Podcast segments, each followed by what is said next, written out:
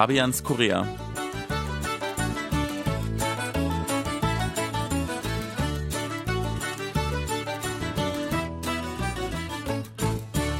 Willkommen zu Fabians Korea. Hier im Studio in Seoul begrüßen Sie Fabian Kretschmer und Sebastian Razzalo, liebe Hörer. Ja, es war die K-Pop-Sensation des Jahres. Die Boygroup BTS hat es mit dem Album Love Yourself Tear auf den ersten Platz der renommierten Billboard-Charts geschafft.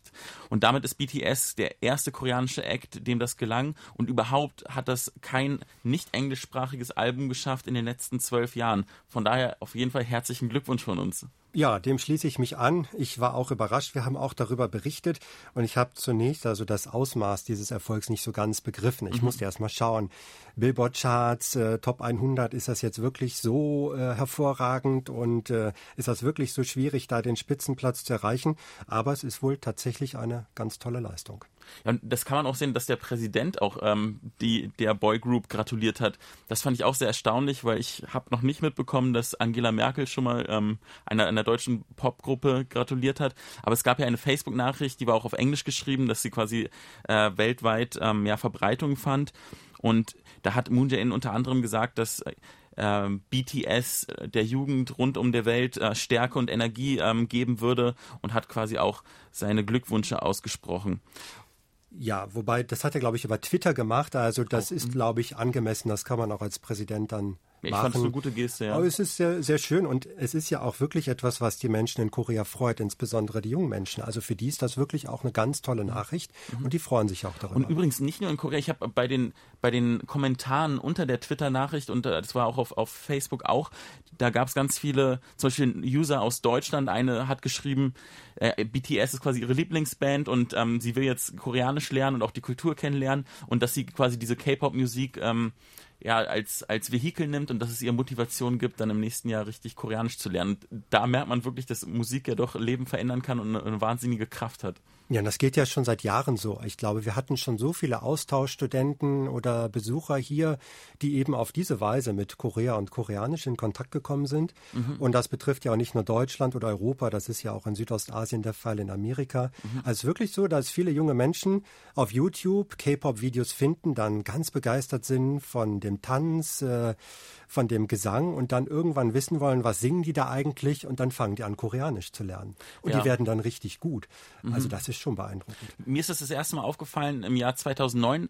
Da habe ich noch gar nicht in Korea gelebt, aber da war ich in China, in Shanghai als Austauschstudent und da lief die ganze Zeit ein Lied, vielleicht erinnern sich einige Hörer noch, von einer Band äh, Girls Generation und das hieß G. Und ähm, da, das, dem konnte man gar nicht entkommen. Das war in jedem äh, äh, Kaffeehaus, in, in jedem äh, Restaurant und die Chinesen sind da voll drauf abgefahren und da, so habe ich dann erst realisiert, ah, K-Pop, was ist das überhaupt? Und das ist ja seitdem nur noch äh, gestiegen. Als, als ich jetzt vor ein paar Monaten in Manila war, in Philippinen, da ähm, war K-Pop auch omnipräsent.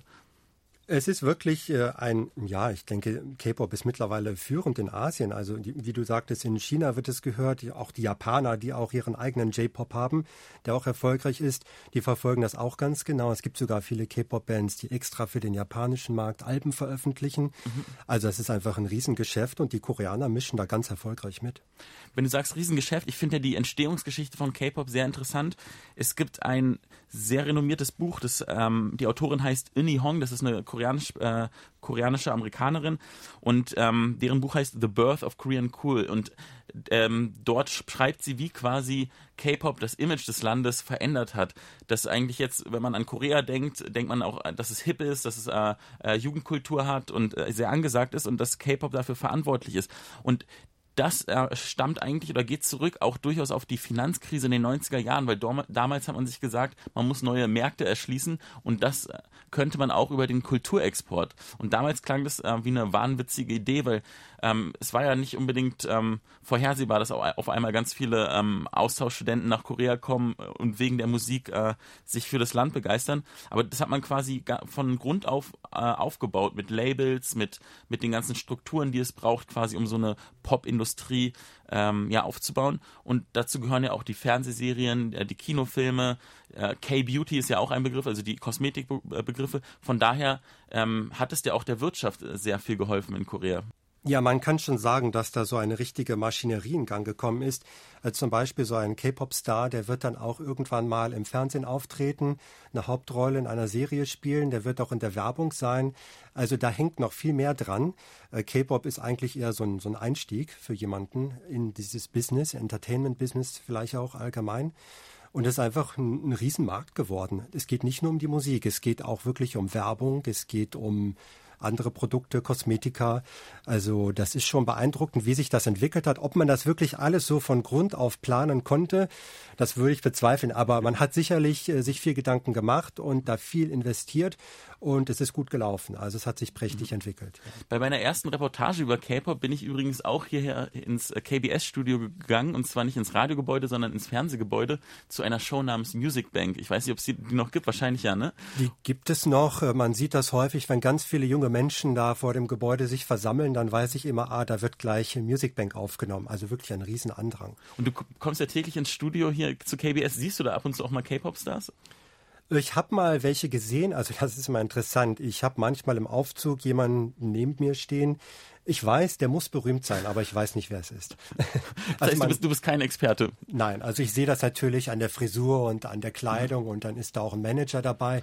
Also ich weiß dann, das muss jetzt irgendjemand sein ein Sänger oder ein Schauspieler, aber ich weiß da meistens gar nicht genau, wer das ist. Die typische ähm, K-Pop-Zielgruppe ist ja wahrscheinlich ein bisschen jünger als wir, aber trotzdem ist es jetzt mal ein guter Anlass, um mal wieder K-Pop zu hören, am besten das neue BTS-Album. Ja, da werde ich auf jeden Fall mal reinhören. Und damit sagen wir Tschüss für heute. Ja, vielen Dank fürs Zuhören.